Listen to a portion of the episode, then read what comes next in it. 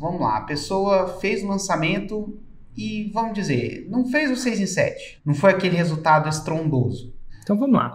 Primeiro passo é checar o que você não fez. Seria Vamos supor que você faça uma receita de bolo e o bolo não deu certo. Qual o primeiro passo? Checar a parte da receita que você não fez. E ó, eu não encontrei um que fez tudo. Até aqueles que acham que fez tudo é um ponto cego, não fizeram tudo.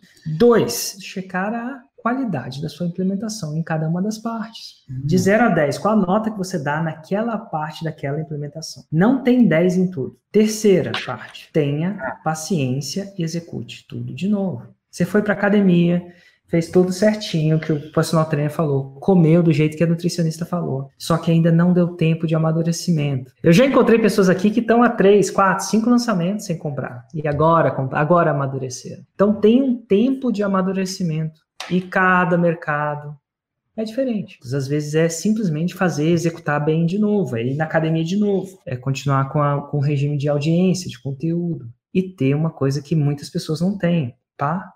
ciência. Você tenha paciência com você mesmo, execute tudo de novo, um pouquinho melhor, mesmo que o resultado não venha.